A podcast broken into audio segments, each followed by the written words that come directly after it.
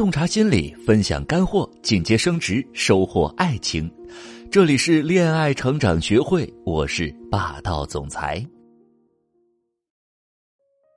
大家好啊，我是霸道总裁的声优小助理。之前呢看过很多关于远嫁的文章啊，基本上都是生活不幸福的。我们这儿呢也有一些学员选择了自己喜欢的人，但是身边的人一直劝他们千万不要远嫁。听多了这些，他们自己也开始犹豫了。确实啊，放弃一切，跟着唯一熟悉的人到了一个完全不熟悉的地方，想想啊，感觉还是有些担心。万一他对自己不好怎么办？万一自己不适应怎么办？万一远嫁的姑娘都过得很惨吗？难道他们就不能获得幸福吗？当然不是了。今天我们一起来分享一下远嫁的姑娘怎么才能收获自己的幸福。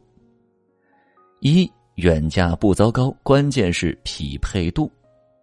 说到远嫁，大家想到的是姑娘背井离乡，跟着老公到了他的家乡去定居。老公呢，在外打拼，一个人孤零零的自己待在家里，想想就很可怜。其实现在很多人虽然并没有到老公的家乡居住，也跟远嫁差不多。我们现在大多数人都是背井离乡，在一些大的城市或者求学或者工作。既然避免不了要远嫁，那该注意些什么才能避免不幸福呢？前几天啊，有个本打算今年五月份结婚的学员突然找到我。她之前跟男友呢都在北京工作，但一个在北五环，另一个在东南四环，跟异地恋其实也差不多，基本上是一周见上一次。见面呢一般都是在外面，有的时候是在商场啊、电影院，有的时候呢是在旅游景点，有的时候是在郊外。所以呢，相处两年多以来，俩人基本上没有在家做过饭。最近和大家一样，俩人都是在家办公嘛。所以就促成了他们的提前同居，这一同居问题就多起来了。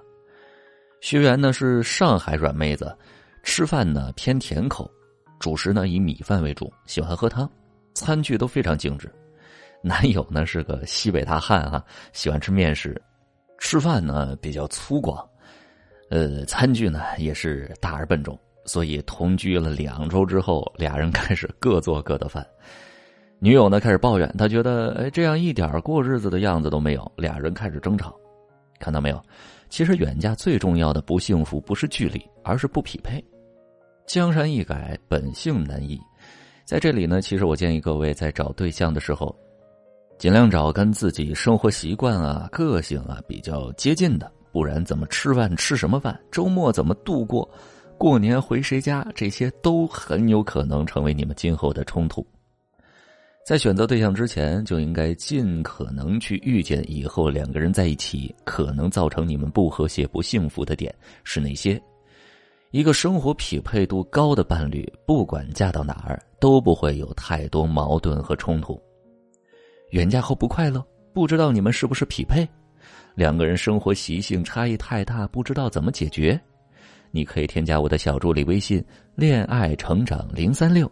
恋爱成长的全拼零三六，老师会一对一帮你分析你们的情感状态，教你调整关系模式，学会正确处理差异，远嫁也能收获幸福。第二点，避免远嫁的托付心态。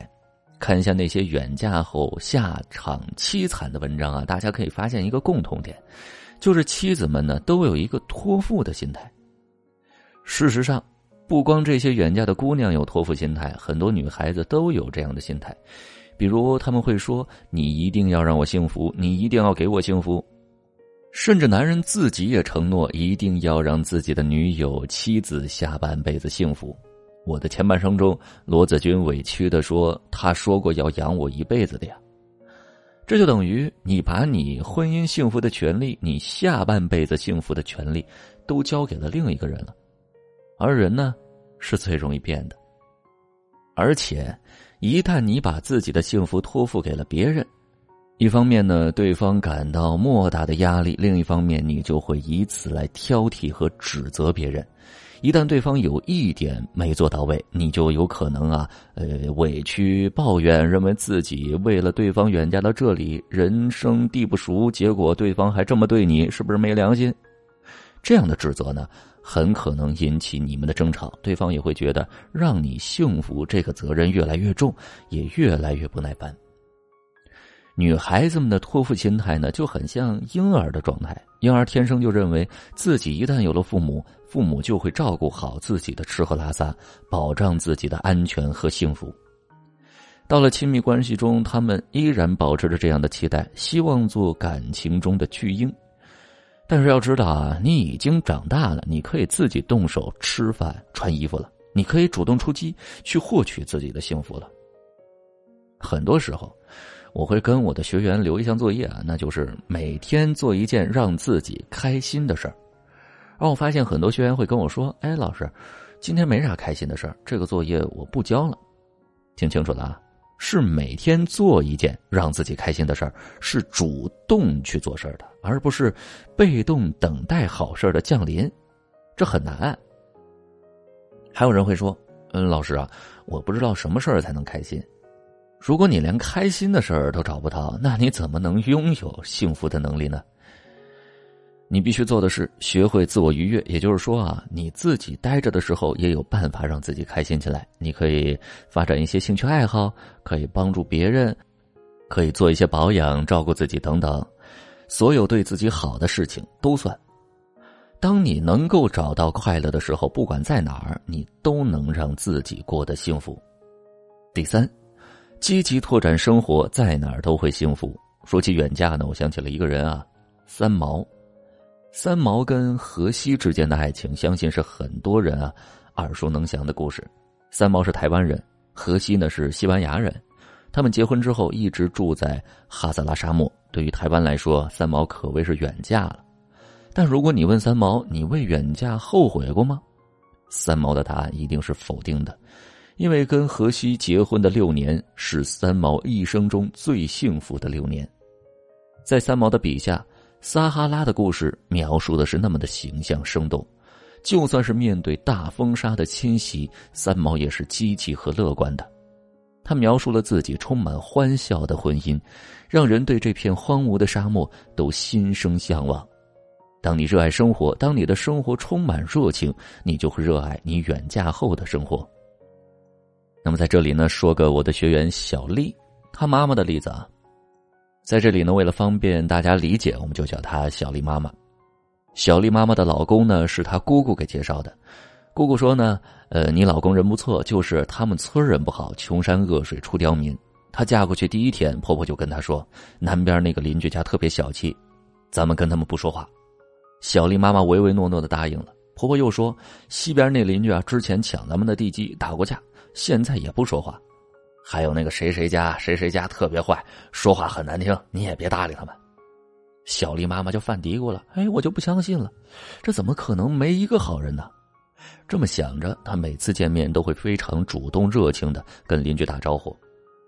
半年之后，她跟邻居们都成了好朋友了，邻里之间关系融洽，经常是互相帮忙，还会彼此赠送一些新鲜的吃食。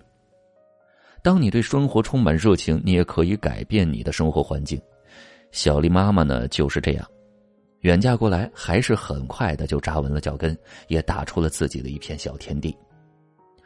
远嫁的姑娘过得好不好，跟远嫁不远嫁关系并不大，关键的是，如果你没有热情，没有自我，不主动不积极，那你找个倒插门也不会幸福的。所以，无论远嫁近嫁。婚姻幸福的钥匙始终握在自己的手里。你知道你的感情为什么不够快乐和幸福吗？远嫁的你希望得到老公更多的关心吗？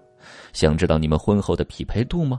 可以添加我的小助理微信“恋爱成长零三六”，恋爱成长的全拼零三六，我们会根据你的具体情况来做分析，教你学会经营爱情，收获更幸福的婚姻。